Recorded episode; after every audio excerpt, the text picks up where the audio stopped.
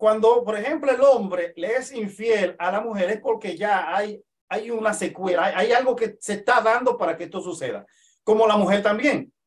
Así que, por ejemplo, yo, yo voy, a, voy a decirte esto, amigo y amiga, si ustedes están casados, hermano y hermana, escuche bien, abra sus oídos. Si usted, por ejemplo, se está preparando el sábado para ir para la iglesia, que están todavía allí mirándose y peinándose frente al espejo, la dama que dura más tiempo, oiga, no salga, caballero, no salga de, de su casa sin decirle lo precioso que está su esposa. Mm. ¿Eh? Esposa, no salga de su casa sin decirle, te queda hermosa esa corbata, me encanta, ven que te voy a comer. Bueno, perdón, que estamos hablando. Pero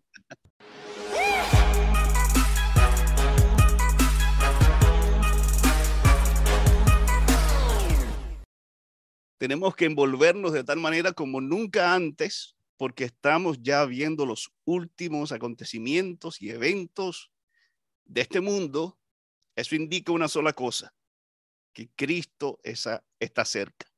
Lo que significa que tenemos, ya yo dejé de decir debemos, ahora estoy diciendo tenemos que prepararnos. ¿ah? Es un poco más agresivo, pero los tiempos lo ameritan, esa agresividad. Osiris dice orar por la recuperación de mi hermana en Cristo, eh, Miguelina, y también por Ruth y su hijo que está cumpliendo años hoy. Muy bien, vamos a orar por ellos esta noche, Osiris. Gloria Chávez dice, mi, mi Padre Celestial le siga bendiciendo a usted, su familia, predicando la palabra de Dios a nosotros los necesitados. La Biblia dice, clama a mí y te responderé. Gloria, estoy viendo allí esa carita triste que usted puso al final. La, quiero mucho, Gloria. Le mando un abrazo. Gracias por escuchar. Quiero decirle que oramos, oro por usted cada semana. Eh, Dios la ama mucho. Y yo quiero que usted mantenga firme esa esperanza y esa convicción de que usted no está sola y tiene una familia, ¿verdad? Así que le mando un fuerte, fuerte, fuerte abrazo. Ella dice, pido oración por mi hijo Elmer Chávez, pastor. Claro que sí, aquí lo voy a anotar. Por él, Elmer Chávez, vamos a orar por él esta noche. Mildred Sosa, último comentario ya que voy a leer. Eh, pastor, pido oración por mi familia y también por la programación de los 21 días de oración que se están realizando en mi iglesia Salem en Barranquilla, Colombia. Muy bien, Vamos a hablar por eso, Mildred. 21 días de oración, óyeme, eso, eso, eso va a ser una bendición.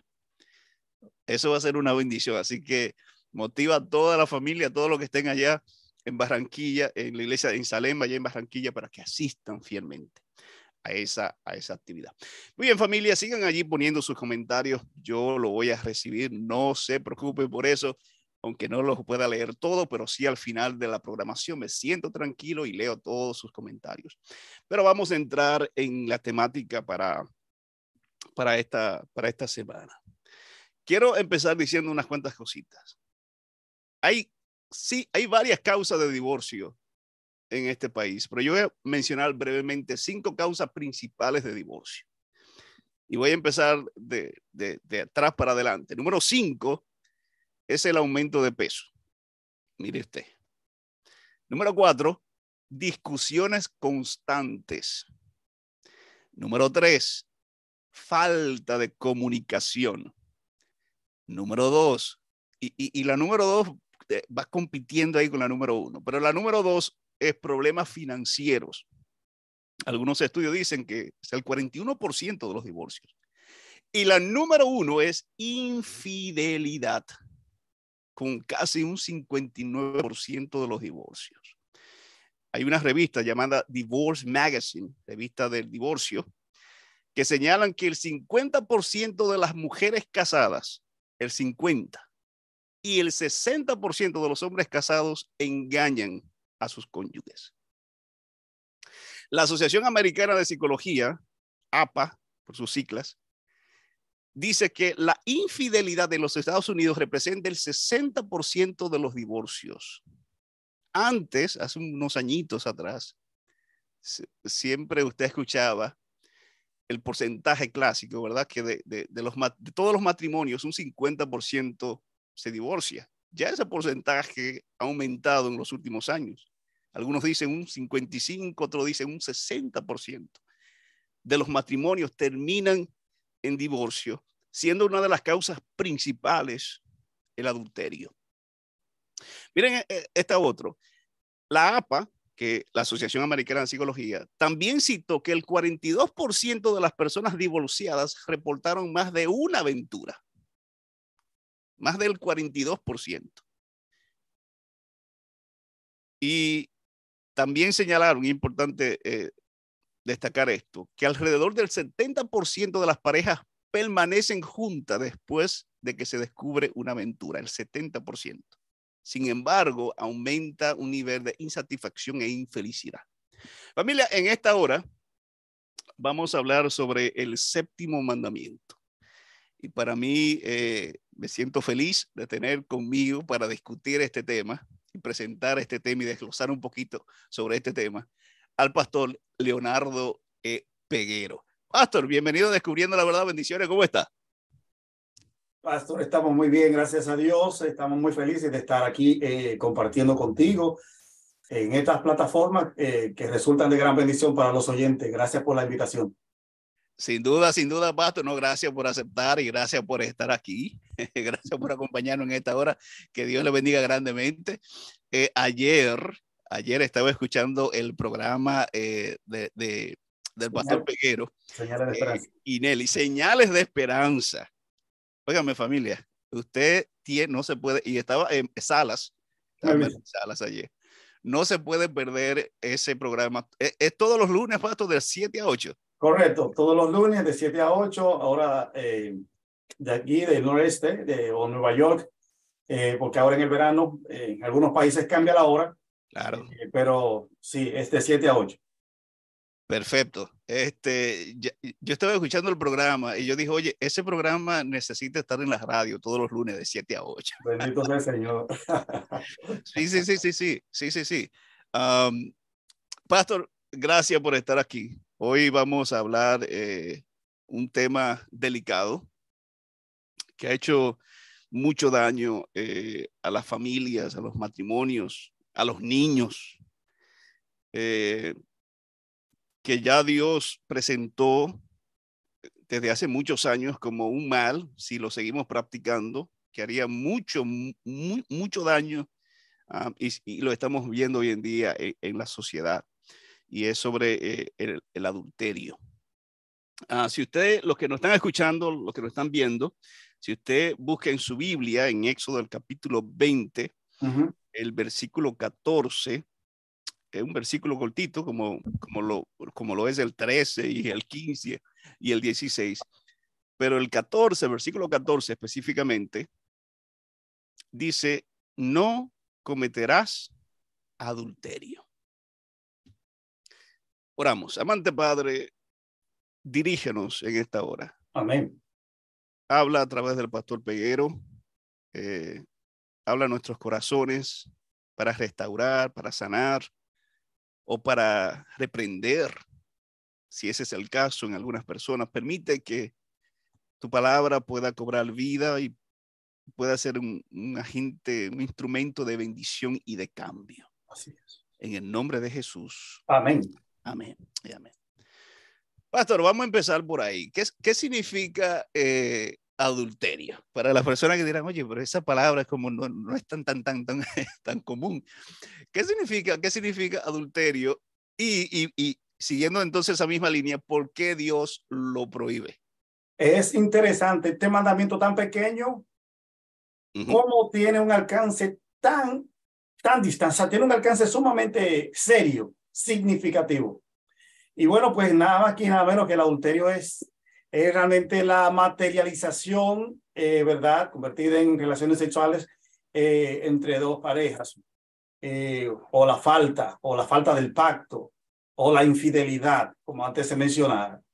Y realmente este, este mandamiento llega, llega, Dios lo da al hombre precisamente porque esto es lo que va a salvaguardar la familia para mantener su integridad para que, bueno, también mencionaríamos para evitar el derramamiento de lágrimas, el luto, la, desilusión, cómo las personas se chesquean, eh, dejar desamparado a uno de los cónyuges, eh, incluyendo también allí también a los niños. O sea, Dios lo que se propone es que el hombre, con prohibirle este mandamiento, el hombre lo que se compromete, y tanto así el hombre como la mujer se comprometen a guardar paz, a guardar fidelidad, a mantenerse puro el uno para el otro. Eh, la palabra eh, fornicación, que quizás eh, más, más conocida, muy mencionada, ¿hay una diferencia, pastor, entre fornicación y adulterio? Las dos resultan en placenteras para aquellos violadores. Un placer de poco tiempo, pero un dolor de mucho alcance. Y la fornicación se da entre personas que no están casadas o solteras que voluntariamente, escucha el término, voluntariamente se unen para cometer eh, la fornicación. Hay muchas personas que salen de viaje, por ejemplo, eh, solteros y llegan al hotel y allí en el lobby o en el, en el restaurante se conocen a alguien, son solteros los dos, entran a un lugar allí y cometen la fornicación. Es diferente al adulterio, que en este caso debe haber uno casado para que entonces haya uno, uno comete adulterio y el otro fornicación, si hay uno casado. Pero esa esta dinámica se da básicamente entre dos personas que, que no están casados y que voluntariamente, porque en algunos casos hay violaciones. El violador es un fornicario, pero la otra persona no cae en esa, en esa categoría. Okay, okay. Algunas personas, alguna persona eh, dicen, no, como, como el mandamiento dice, no cometerás adulterio, no está hablando de fornicación y dice, fornicación no es pecado.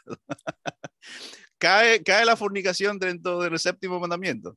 Claro, porque tiene que ver con, con eh, la violación a un principio bíblico que, que contamina, que daña la moral, la integridad.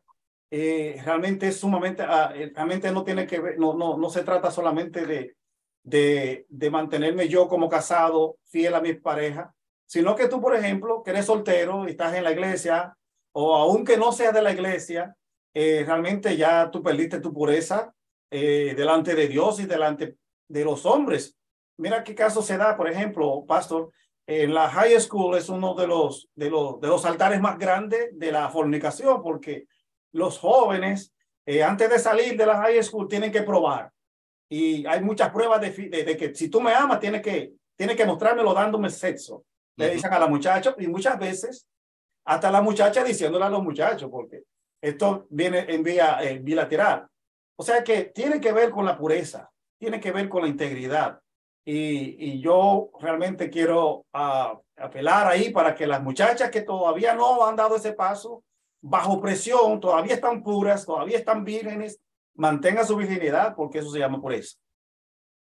Tremendo. E, es, un, es un mensaje que eh, para las que, eh, porque es una moda. Hoy en día eh, lo contrario. Eh, y para muy y, cristianas dicen, bueno, yo, yo aunque no lo sea, necesito decir que lo soy, porque entonces me, me, siento como no, no identificado, no del grupo, ¿verdad? Me siento como que no estoy en la moda. Sí, sí, sí. Y, en, en, en el Antiguo Testamento, el adulterio era algo serio. cuando vamos al libro de Levítico, el capítulo 20, versículo 10, el, el, el, el adulterio no se trataba así como ligeramente.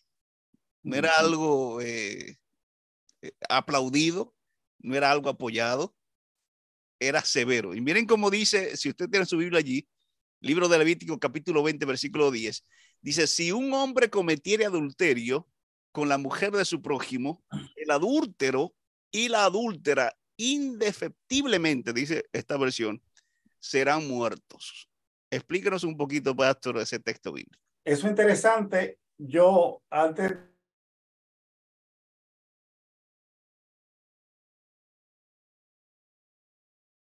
eh, ¿me estoy escuchando? Ah, ahí sí, ahí sí. Ok. Sabes que eh, realmente es impresionante por la razón de que si ese mandamiento, así esa rigurosidad, con la que se daba en el Antiguo Testamento estuviera existiendo hoy, pues mucha gente estuviera muerta. Mucha gente estuviera muerta. Pero realmente uh, quisiera añadir a ese texto que leí yo de Levítico 20:10, que es el que más, que habla explícitamente cuál es el resultado de, de, del adulterio, de que la esposa o el esposo, pues, cometan eh, de adulterio. Los dos, dice la palabra allí, y definitivamente van a morir. Dios se propone mantener limpio el campamento, mantenerlo limpio. Y yo le quiero preguntar, amigo y amiga, hermano, imagínense que a su vecino más cercano, el que le queda allí, con el que usted ha compartido posiblemente algún plato favorito o que ha compartido alguna arepa, algún, algunos pasteles y esas cosas, un día se descubre que la señora o el señor fueron encontrados, fue encontrado en acto de adulterio. Y usted escucha la bulla afuera. Y cuando usted escucha la bulla afuera, se da cuenta que son sus vecinos. Y ya lo tienen allí en el lugar para apedrearlo. Y usted está mirando eso. Pero usted ya tenía pensamientos de adulterio. Y usted está mirando que a su vecino lo están apedreando, a su vecina la están apedreando. Yo creo que usted no se va a motivar a cometer adulterio. Bueno. Porque como que la muerte es algo doloroso. Entonces, Dios lo que se propone es mantener limpio el corazón del hombre y de la mujer, que guarden su pacto el uno con el otro. Entonces, aquí me, en Pablo, por ejemplo, en 1 Corintios 6, 9, eh, la nueva versión internacional dice, no se dan cuenta de que los que hacen lo malo no heredarán el reino de Dios. Y entonces dice, no se engañen a sí mismos. Los que cometen adulterio o son prostitutos o practican la homosexualidad, esa gente no van para el cielo, dice la palabra de Dios. O sea que no solamente es que Dios trata de que el hombre se mantenga puro y limpio delante de él, es que él tiene un propósito para el hombre, llevarlo al cielo. Si tú realmente estás caminando en estos senderos eh, encantados, porque son encantados al inicio, en la puerta ancha, pero al final realmente es como hiel cuando baja por la garganta. Realmente si está caminando en, este, en estos senderos, es para pensar que realmente tenemos que entender que esto va a provocar un daño no solamente en tu persona, sino en, lo que en los que te rodean también. Y aquí lo que Dios está buscando cuando en el antiguo Israel es que el hombre mantenga el hogar íntegro, mantenga la pureza y que el campamento se mantenga limpio. Eh, tanto Jesús, ¿verdad? nuestro eh, el creador de, de, la ley de la que estamos hablando, eh, y, el, y Pablo, hablan de, del origen, de, de, dónde nace esto de, del adulterio, ¿verdad? Y lo malo, o sea, lo, todo lo malo sale de adentro, ¿verdad? Pero dice en, en, el libro de Marcos capítulo 7, el versículo 21, porque de dentro, de paso está hablando Jesús aquí, cierto, el corazón de los hombres, ¿verdad? salen los malos pensamientos y, y especifica los adulterios, las fornicaciones, los homicidios. Y Pablo, en, en, en la, la, famosa cita de Gálatas capítulo 5, versículo 18 a, en adelante, dice, porque si sois, pero si sois guiados por el Espíritu, no estáis bajo la ley. Manifiestas son las obras de la carne que son adulterio. Empieza con adulterio. adulterio. Eh, de, de, háblanos un poquito de esto, Pastor. ¿Dónde nace eh, eh, el acto de, del adulterio? Eh, explíquenos ese, ese dos textos, eso que mencionó Jesús aquí en Marcos 7:21 y lo que mencionó también eh, Pablo con relación a la carne. Ahí, Pablo, realmente Jesús está, está, diciendo, está diciendo claro, lo, porque el detalle es que eh, los fariseos se iban a lo exterior, pero Jesús se iba más allá de la ley, de lo que ellos conocían y presentaban. Entonces, por eso es que él dice que de dentro, en tu corazón, y ahí, ahí nacen todas las, eh, nacen todos los malos pensamientos como los buenos pensamientos. O sea, uh -huh. allí hay dos tronos, con la que tú bendices y con la que maldices, con la que comete el adulterio y con lo que te mantiene firme. O sea, que realmente eh, el corazón aquí es el trono de la voluntad la madre de, la, de, de, de, las facultades, o sea, sí, sí, sí, de la voluntad. Si realmente la voluntad está sujeta, el corazón se aguanta, está aquí. ¿Entiendes? O sea que muchas veces la gente sale a la calle y, y bueno, pues eh, realmente mira y los ojos son para mirar, dicen muchas personas, ¿cierto? Así es que cuando, cuando están mirando, ahí están las dos posibilidades de usted pecar con la mirada o, ¿verdad? O puede, o puede también mantenerse, mantenerse puro porque es del corazón y hace sentido la, la declaración que estaba diciendo al principio de la, de la definición de adulterio. Es la materialización ¿Por qué es la materialización, el adulterio? Porque ya, ya había semilla sembrada. O sea, cuando Satanás se revela en el cielo, no es que ya se reveló y que apareció y que ya no. La semilla estaba sembrada de, del pecado en su cabeza. Y de hecho, por eso es que no se le dio oportunidad, porque él tenía la semilla ahí dentro. Y con, el, con, el, con esto pasa lo mismo. Cuando, por ejemplo, el hombre le es infiel a la mujer es porque ya hay hay una secuela, hay, algo que se está dando para que esto suceda, como la mujer también. Así que, por ejemplo, yo, yo voy, a, decirte esto, amigo y amiga, si ustedes están casados, hermano y hermana, escuche bien, abra bien sus oídos. Si usted, por ejemplo, se está preparando el sábado para ir para la iglesia y ustedes eh, están todavía allí mirándose y peinándose frente al espejo, la dama que dura más tiempo. Oiga, no salga, caballero, no salga de, de su casa sin decirle lo precioso que está su esposa. Mm. ¿Eh? Esposa, no salga de su casa sin decirle, te queda hermosa esa corbata, me encanta, ven que te voy a comer. Bueno, perdón, que estamos hablando. Pero, o sea, que realmente tú, tú realmente tienes, eh, le muestra a tu esposo lo que él tiene, lo que te agrada de él. Y, tú, le, tú le dices, te, ves hermosa, maravillosa. A sus hijos también le dices, te ves, se ven hermosos. Pero en el caso de, de los esposos, es que más, muchas veces, faltan estos ingredientes y la gente piensa que por lo que, que pasa, porque pasa. No. Y de repente aparece un, un, uno de afuera, vamos a poner así, porque de adentro no pasa eso, ¿no? Adentro de la iglesia no pasa. Que le dicen, oye, qué hermosa tú estás. ¡Wow! Mm. ¡Qué color más hermoso te queda! Ese vestido te queda esplendoroso. Y usted está entrando con su esposo y el esposo no más se queda orejón así, pero ven acá. ¿Y qué hace este hermano diciéndole, o, este, o esta visita diciéndole esto a mí? O sea, las cosas no suceden porque suceden, vienen elaborándose. Por eso es que Jesús dice que es de ahí, ahí es donde nacen los pecados, ahí es donde nace el adulterio, ahí es donde nace la fornicación, eh, tú lo empiezas a gestar y empieza a crecer y a crecer y a crecer hasta que un día llegó el momento. Llegó el momento. Así que tenemos que prestar atención, eh, hacerle caso al corazón cuando está latiendo, hacerle caso cuando está dando la señal. Oye, eh, hay algo que hay que resolver, no lo deje así. Vamos a hablar, vamos a conversar y siempre dirle a tu esposa lo bella que está, su esposo lo bello que está, su peinado, su, su corte nuevo, eh, su camisa nueva, lo que tenga puesto, resáltelo, porque por ahí comienzan muchas cosas. Pastor, eh, ¿hay justificación para el adulterio?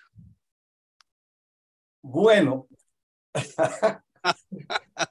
ay bendito sea Dios, porque mira, tú podías encontrarte, pastor, tú, tú podías encontrar con una, un caballero que dice que su esposa no está cumpliendo. Mm. Que no está cumpliendo con su, con su compromiso de esposa y su esposo no está cumpliendo con su compromiso de esposo. Por muchas razones. Pero es como te digo, pastor, o sea que las cosas no suceden de un día para otro, se forman. Para que un tornado pueda aparecer, para que un ciclón se pueda empezar a movimiento, tienen que darse dos fenómenos. Caliente, el frío, la temperatura, tiene que acondicionarse para que entonces ese tornado comience a, trabajar. O sea, que puede ser que llegue un viento fuerte y te digo, wow, ¿qué pasa? ¿Qué fue esto?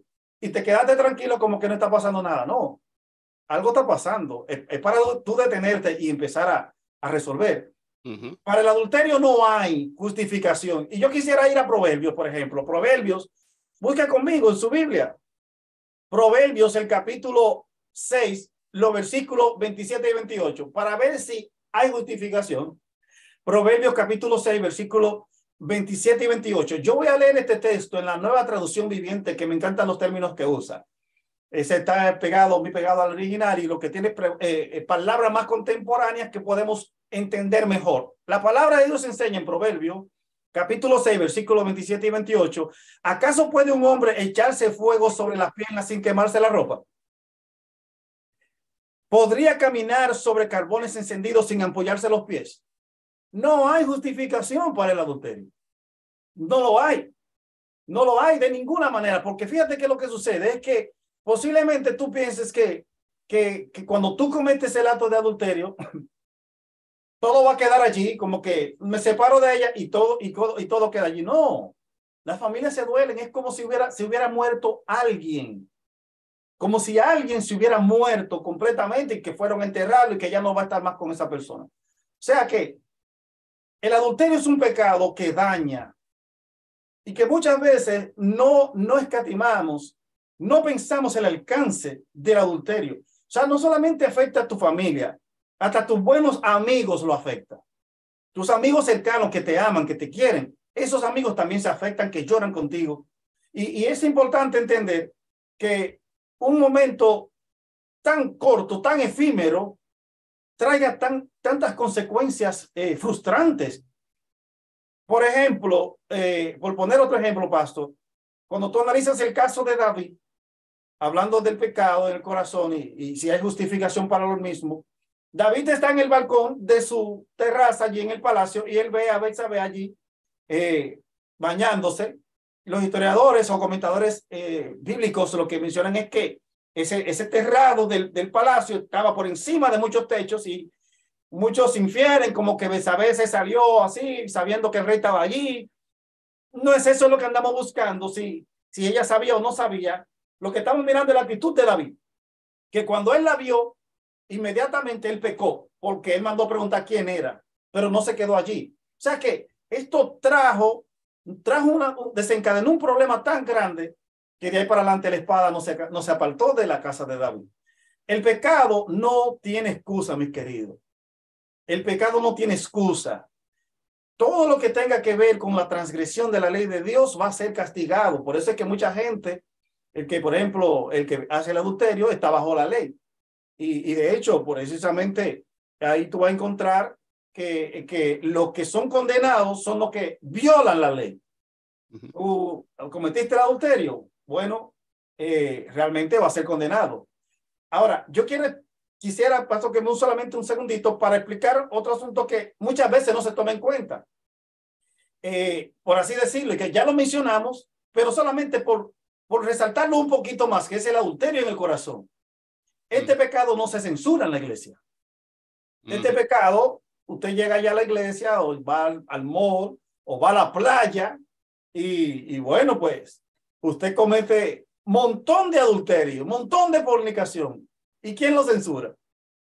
Para que tú veas que el, el, acto, el, acto de fornicar, de, de, adulterio, trasciende a lo que nosotros podemos imaginar. Por eso es que Jesús se va más allá. Por eso es que Jesús dice que cualquiera que la mira para codiciarle en su corazón ya pecó. Entonces, ¿qué es lo que te saca de allí? Es tu integridad espiritual, tu madurez espiritual. Si tú no, no has madurado en el Señor, si tú no has entregado esa debilidad que tú tienes al Señor, indefectiblemente tú, tú eres un candidato para perderte para siempre. Pero hay posibilidades todavía ya, ya eh, hemos hablado del castigo. Indudablemente el que comete el acto recibe el, el castigo, ¿verdad? Leímos, leímos el texto en el Antiguo Testamento. Eh, hoy en día el que comete el acto, pues, pues eh, el que se le acusa. Vamos a hablar un poquito, Pastor, y, yo sé que usted lo mencionó un poquitito sobre eso, un poquito sobre la víctima. Ajá. Eh, y su, y su porcentaje de o su nivel de responsabilidad. Estamos de acuerdo, no hay justificación y, y, eso queremos que quede claro esta noche, no hay justificación, ningún hombre o una mujer puede justificarse delante de Dios y Dios decir así, tienes razón, eh, apruebo tu adulterio, eso, eso no, no existe. Pero usted mencionó el esposo o la esposa que se queda mudo y viene otro y halaga, que, que háblenos un poquito sobre el nivel de responsabilidad que tiene la víctima en, en el contexto de, del adulterio. Bueno, pues realmente si estamos casados y, y yo fui el infiel, mi esposa queda libre. Uh -huh. Mi esposa queda libre. Pero realmente hay cosas que se pueden evitar porque Dios ha dejado la ciencia, ha capacitado personas, terapeutas familiares que pueden ayudar. El problema está en que muchas veces eh, nosotros no necesitamos la ayuda y entonces es cuando más se complica, pero realmente eh, cuando la víctima, por ejemplo, como ya te dije, queda libre, ¿qué es lo que debería de pasar con, el, con, con, con, o sea, con, con la persona que afectada, que afectó? Bueno, eh, debe haber un reconocimiento. Pero como yo decía anteriormente, para que un adulterio se dé, deben darse muchos casos. Hay, hay, hay, hay situaciones, hay situaciones que se van dando, porque yo mencionaba, por ejemplo, el asunto de, de halagarse el asunto de halagarse. Pero muchas veces el asunto de adulterio viene, viene porque no, no hay eh, esa correspondencia de, de la mujer o del hombre, que ellos podían justificar como que ella no me, no me está satisfaciendo, ella no me está dando lo que necesito como hombre para, para saciar mi necesidad, entonces yo la voy a buscar fuera. O sea, realmente la Biblia no apoya esto, no apoya esto, pero realmente aquí en conclusión lo que pudiéramos mencionar es que tanto el hombre como la mujer deben mostrarse sinceridad. En ese clima, cuando un hombre llega a, antes de dar ese paso, o la mujer antes de dar ese paso, yo pienso que, que es bueno recapitular cómo conocí yo a ese hombre, cómo conocí a esa mujer, cuál fue nuestra experiencia, cómo nos desarrollamos para llegar hasta aquí. Vale la pena que nosotros, que yo dé ese paso y que cree, vaya a, eh, vaya a causar el dolor que, que, va a provocar en la familia. Sea, realmente, cada persona que está allí frente a esta gran decisión, frente a esta amenaza para la familia, es bueno recapitular, es bueno volver, agotar los recursos, buscar que tanto la esposa como el hombre puedan sentir que Dios otra vez está ocupando el tercer lugar. O sea, no el tercer lugar porque es el tercero. Si puedes, es el tercero, más bien, si, si va a buscar un tercer, una tercera persona, es el tercero, pero es el centro de tu matrimonio. La razón básica por la que esto sucede y por la que las personas eh, ah, entran en el pecado de a mí no me importa, es porque Dios ya lo han sacado de la familia. Y yo le voy a preguntar, ¿cuándo fue la última vez que oraron juntos? Como pareja.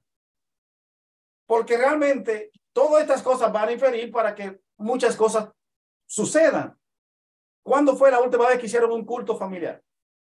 Yo no sé qué está, está pensando y si estamos hablando para una persona que está en este terreno pantanoso, que piensa que es una, una roca firme y está caminando en un terreno pantanoso que piensa que no se va a hundir. Y es imposible no hundirse en un terreno pantanoso. Usted se va a hundir. En una tierra movediza se va a hundir. Eso es lo que le espera, hundirse y perderse. O sea, Dios necesita estar allí en el centro. Si usted va a buscar un tercero, que ese sea Dios. Amén, amén. Hay un, hay un texto bíblico en el que Jesús habla sobre eh, el adulterio, que alcanza no, eh, en caso de que otra persona se una con la persona que comete adulterio, el, el adulterio, el pecado alcanza a esa persona. Eh, Mateo capítulo 5, versículo 32, dice, pero yo os digo que todo el que se divorcia de su mujer, a no ser por causa de infidelidad, la hace cometer adulterio. Y cualquiera que se casa con una mujer divorciada, comete adulterio. Pero un, un, hablen un poquito sobre esto. Usted se está metiendo en un terreno fuerte, Pasto. Ay, ay, ay, Seguro alguna gente después no va a querer seguir escuchando la radio y verlo por ahí por YouTube. Pero estas cosas están en la Biblia, están para nuestra, para molestarnos. Mucha gente, yo no me acuerdo con quién hablaba exactamente, pero sí le mencionaba que hay personas que se divorcian, que el hombre lo divorcia, pero nunca han sido separados por el cielo. Wow. Si yo estoy casado con mi esposa y ella un día me hizo la bichuela demasiado salada y yo dije, me voy para la casa de mi mamá. Oiga, bendito sea Jehová, por favor. Ayude a esa mujer porque no aprendió a cocinar correctamente, pero usted es el chef de la casa. Entonces, fájese un día, porque eso es bueno que tú interactúes allí. O sea que si, si por una causa semejante tú dejaste a tu esposa, o porque tú la viste, por ejemplo, hablando con, con algún hermano y tú interpreta, interpretaste que había eh, algo más allí y que ya tú te fuiste de la casa y empacaste todo tu maleta y te fuiste por allí. Mi querido, mi querida, tenemos que, tenemos que conversar. La comunicación, esa es la, la, número dos, que pienso que eh, en, en, en, el orden que iba mencionando al principio, la comunicación estaba allí bien cerca de lo que tiene que ver con la infidelidad. O sea que es falta de comunicación de correcta interpretación, porque es como yo lo interpreto. Entonces, eh, Ah, que la muchacha se fue para su casa, empacó todo porque yo le hablé mal un día. ¿Cómo va a ser? Oiga, si usted se divorcia de su esposa, o usted se divorcia de su esposo, usted no puede volverse a casar. Aunque, yo, aunque yo diga, pastor, se me acabó el amor, ya no la amo, ya. Mire, usted no puede volverse a casar. Porque ahora la, la Biblia establece, Jesús mismo dijo que que realmente la única causa de divorcio es el adulterio. Tú quedas libre.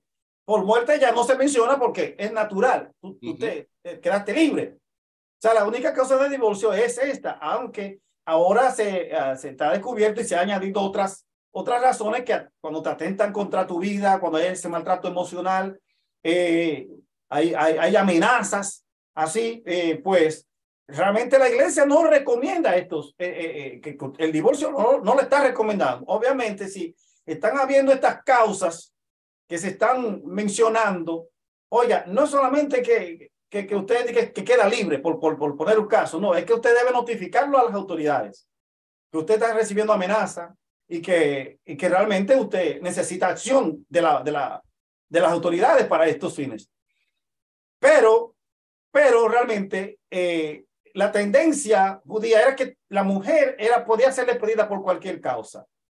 Eh, por ejemplo, lo, la, la, la, corriente del Shammai, ellos decían que no, no se podía dar carta de divorcio por cualquier cosa, a menos que no sea algo grave, como por ejemplo el, el acto propio de adulterio. Por eso es que tú ves que Jesús en el capítulo 5, verso 32, él se va más allá de la ley. ¿Ves? Todo el que se divorcia de su mujer, a no ser por causa de infidelidad, la hace cometer adulterio. O sea que nosotros tenemos que cuidar ese regalo precioso que Dios nos ha dado. Debemos amar a esa mujer como Cristo mismo amó a la iglesia. Esta mujer está sujeta a su esposo. Esa palabra de, de sujeción no significa que el hombre es el verdugo de ella. Si él es el rey de ella, el rey está supuesto a proteger a sus súbditos, a darle seguridad a sus súbditos, que el súbdito entienda que su rey la protege, que su rey está con ella y que siempre va a estar ahí para ellos. Pero lo que, lo que estamos mirando es que muy, muy livianamente cogemos el divorcio como, como un papel que después que cometimos un error en él, lo embollamos y lo tiramos a la basura dice la palabra que Jesús mismo dice que al principio no fue así. El pecado del divorcio realmente viene por la dureza, no de la suegra, no de los amigos, es por la dureza del corazón. Pero al principio no fue así. Tremendo. También cuando la Biblia habla de adulterio, no se limita solo al acto sexual entre dos personas, hay adulterio espiritual. Por ejemplo, segunda de Pedro 2.14 dice, tienen los ojos llenos de adulterio, no se sacian de pecar. Háblenos un poquitito sobre el contexto de adulterio espiritual en nuestra relación con, con Dios. Es importante porque este es peligroso también como el otro, porque eh, en el otro lo que vemos es eh, resultados que afectan a, a lo que tenemos en el entorno pero en este ya te comienza a hacer un daño tan, tan profundo a ti que tú eres el que causa ese daño eh, espiritual en las otras personas. Y ciertamente, eh, yo quisiera agregar a este texto que tú mencionaste lo que está, el que está en Apocalipsis 14, 4, a donde refiriéndose a los 144 mil dice, estos son los que no se contaminaron con mujeres, pues son vírgenes. O sea que la doctrina, la doctrina que tú haces, que tú aceptaste cuando te bautizaste, ¿verdad? Eh, que presenta la iglesia adventista del séptimo día. Eso te mantiene puro, te mantiene virgen. Eh, por ejemplo, yo no he conocido otra denominación. Yo no me he unido a ninguna otra denominación. Según bíblicamente, como yo no he apostatado de la iglesia, yo no he aceptado otra doctrina. Entonces yo pertenezco, yo, yo soy virgen espiritualmente, porque me mantengo en la doctrina. Eh, este era los problemas básicos que tenía el pueblo de Israel eh, en los tiempos bíblicos, que ellos adoraban a otros dioses. Y entonces eh, eran adúlteros. Por ejemplo, eh, la, la, Isaías, eh, Jeremías 3.20 dice, pero como la esposa infiel, Jeremías 3.20 dice, pero como la esposa infiel abandona a su compañero, así prevaricaste contra mí, oh casa de Israel, dice Jehová. En otra palabra, abandonaron a Dios. O sea, cuando tú decides en tu corazón abandonar a Dios, ya tú estás en adulterio espiritual ya tú estás en fornicación. O sea, que realmente la pure, esa pureza, esa pureza espiritual se mantiene con tres eh, elementos indispensables, importantes e imprescindibles para la vida de cualquier creyente. Se llama oración, estudio de la Biblia y testificación. O sea que cuando tú te mantienes en este triángulo, está en esta, en esta revolución de oración constante, estudio de la Biblia constante y la testificación. Es imposible que usted cometa adulterio, porque usted se mantiene conectado con, con su esposo espiritual, que es el mismo Jesús, que es nuestro Padre Celestial. O sea que estamos, hay un mensaje especial allí.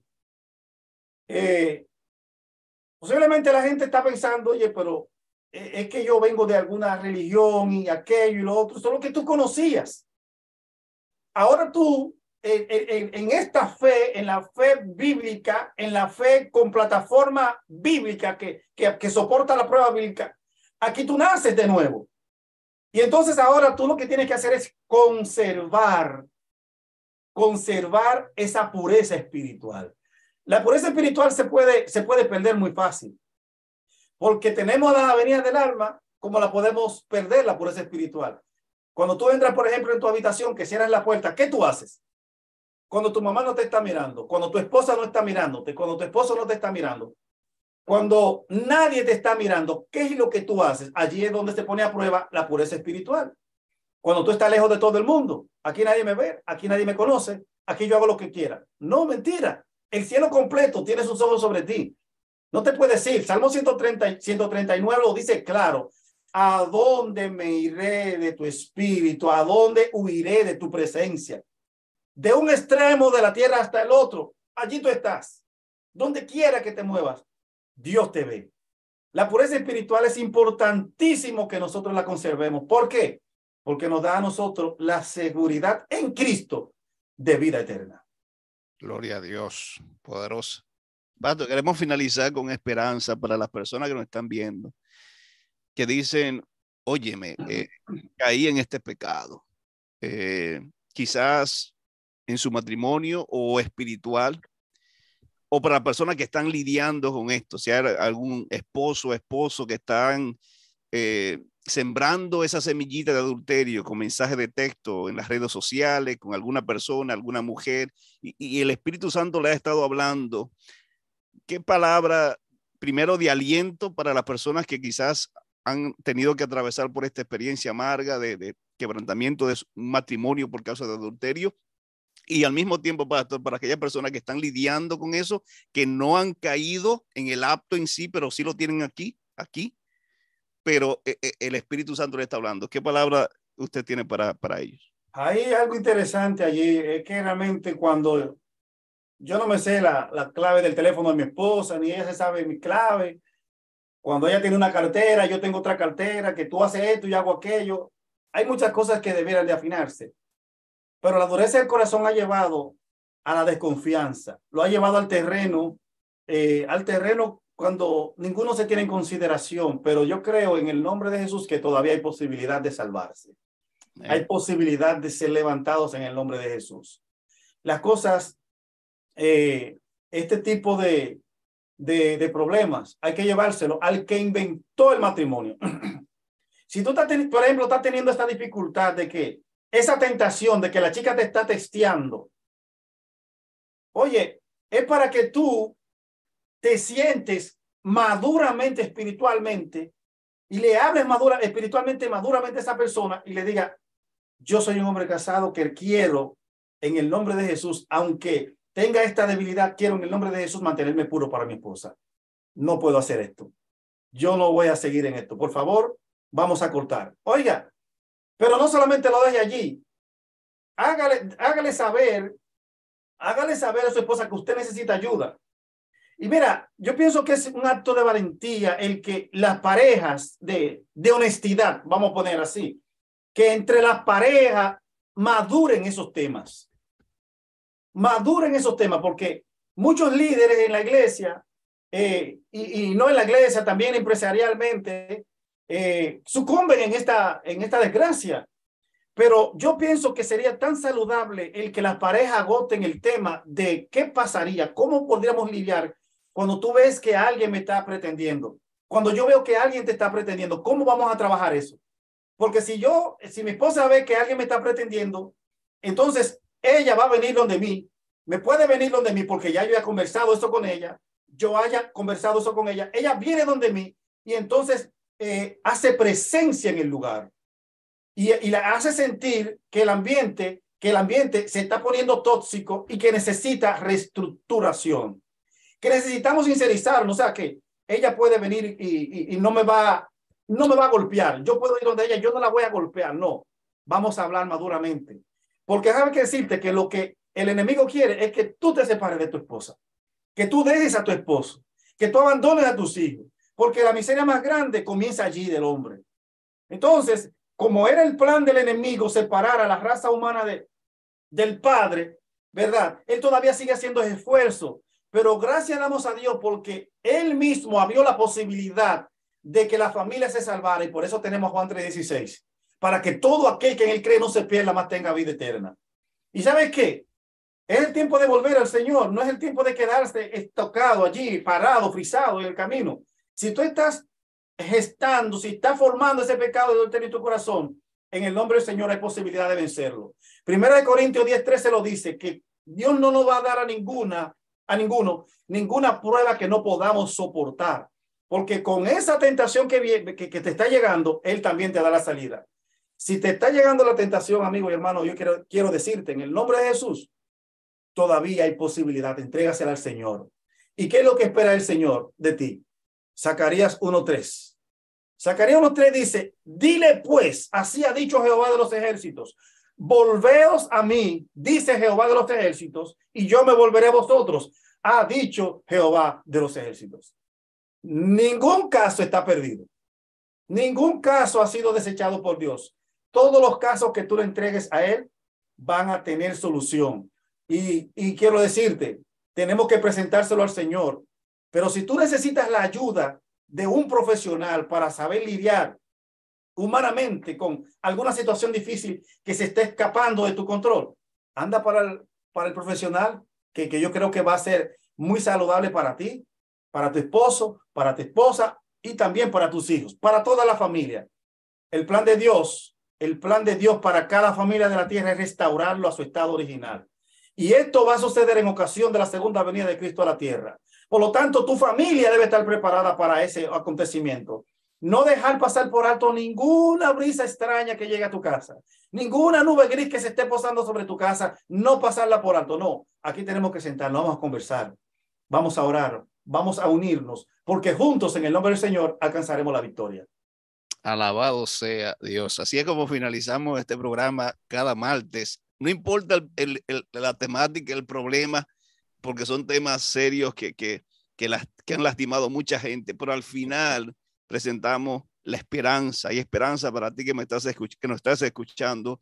Si has caído, si estás a punto de caer, puedes evitar una desgracia grande. Nos faltaría dos horas más para continuar con este tema, porque nos falta todavía eh, lo mucho que sufren los niños cuando hay adulterio, señales quizás de, de, de, de, de cuando la persona está cayendo en eso, cómo evitar.